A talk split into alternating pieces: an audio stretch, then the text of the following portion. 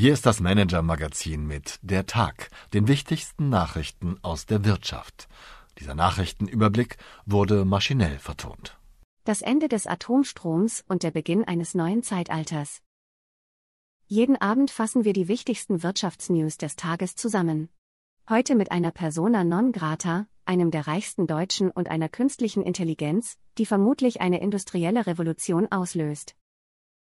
Liebe Leserin, lieber Leser, es ist ein historischer Moment, mit ISA 2, Neckar-Westheim 2 und Emsland gehen am Samstag die letzten drei von insgesamt 35 deutschen Atomkraftwerken vom Netz, dreieinhalb Monate später als ursprünglich geplant. Für das Team der ARD-Tagesthemen sogar ein Grund, das Studio in Hamburg zu verlassen und am Freitagabend live aus dem Atommeiler ISA 2 bei Landshut zu senden. Rund sechs Jahrzehnte lang haben die Kernkraftwerke die Bundesrepublik und ihre Nachbarländer mit Strom versorgt, und zwar zu einem äußerst niedrigen Preis von zuletzt 2 Cent pro Kilowattstunde.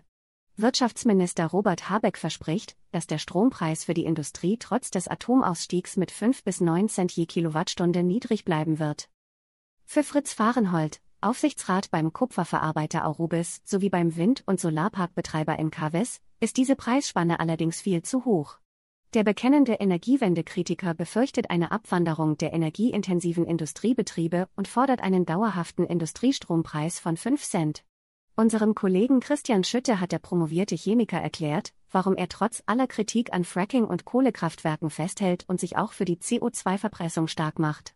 Das vollständige Interview mit dem in New Energy Kreisen mitunter als persona non grata titulierten Energieexperten finden Sie hier. Die Wirtschaftsnews des Tages. Lidl.de verliert Digitalchefin, Ines von Jagemann hat das Unternehmen mit sofortiger Wirkung aus persönlichen Gründen verlassen.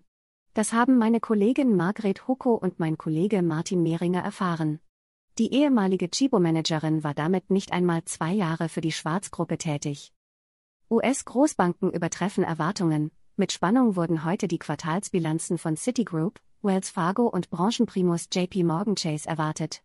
Konnten die Institute angesichts des Bankenbebens einen Kapitalabfluss verhindern? Nicht ganz, wie ein Blick in die Zahlen zeigt. Doch das ist angesichts des hohen Gewinnwachstums wohl zu verschmerzen, zumindest noch. Neue Seidenstraße wird zur Schuldenfalle. Mit Hilfe des milliardenschweren Infrastrukturprojekts will der chinesische Präsident Xi Jinping die Handelsverbindungen zwischen Asien, Europa, Afrika und dem Nahen Osten stärken. Doch das Projekt hakt, Viele Kreditnehmer aus dem Ausland haben Schwierigkeiten, ihre aufgenommenen Schulden an Peking zurückzuzahlen. Was uns sonst noch beschäftigt hat. Der Absturz von Tupperware, von den legendären Tupperpartys erzählen heute vornehmlich unsere Mütter oder Großmütter. Vertreterinnen des Unternehmens versuchten damals, Hausfrauen in deren eigenen vier Wänden von den Vorteilen der kleinen Frischhaltedosen zu überzeugen.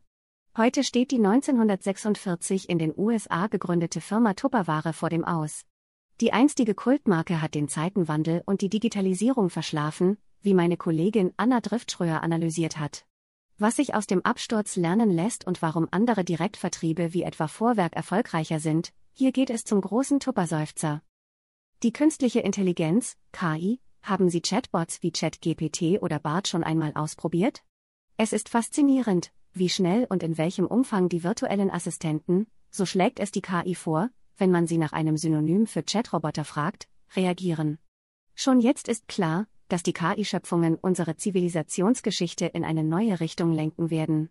Wie die KI die Art unseres Wirtschaftens verändern wird und ob die wachsende Dominanz von Microsoft und Google überhaupt noch zu stoppen ist, darum geht es heute in einer neuen Folge unseres Podcasts das Thema. Klicken müssen Sie, noch, allerdings selbst. Die besten Originaltexte aus dem Economist. US-Wirtschaft stärker als gedacht. In einer Sache sind sich alle US-Amerikaner einig, unabhängig von ihrer politischen Richtung. Die Wirtschaft des Landes liegt am Boden. Dabei zeigen eine Reihe von Indikatoren das genaue Gegenteil. Amerika ist nach wie vor die reichste, produktivste und innovativste Volkswirtschaft der Welt, wie unsere Kollegen vom britischen Economist in ihrer aktuellen Titelgeschichte analysieren. EU-Kommission mächtiger denn je, unter Führung von Ursula von der Leyen hat die Institution immer mehr Macht erlangt. Die Bewältigung der Corona-Pandemie und der russische Angriff auf die Ukraine haben ein neues Gefühl der Gemeinsamkeit geschaffen. Mit den Economist-Kollegen sprach von der Leyen über Russland, China und mehr. Meine Empfehlung für den Abend. Dirk Rossmann und sein Weg an die Spitze, der Drogeriekönig gehört mit einem Vermögen von 3,7 Milliarden Euro zu den reichsten Deutschen. Das war nicht immer so. Der heute 76-Jährige hat sich von ganz unten nach ganz oben gearbeitet. Ich hatte in meinem Leben ein paar richtig gute Ideen zur richtigen Zeit, und ich interessiere mich für Menschen, erklärt Dirk Rossmann im Interview mit meiner Kollegin Simone Salden seinen geschäftlichen Erfolg. Für welchen Luxus der Multimilliardär viel Geld ausgibt, wie viel er im Jahr spendet und was er von einem Porsche als Geschenk zum 18. Geburtstag hält, lesen Sie hier. Sie müssen schon reich werden wollen.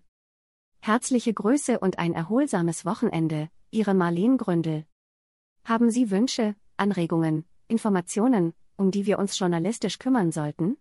Wir freuen uns auf Ihre Post unter chefredaktion at manager-magazin.de.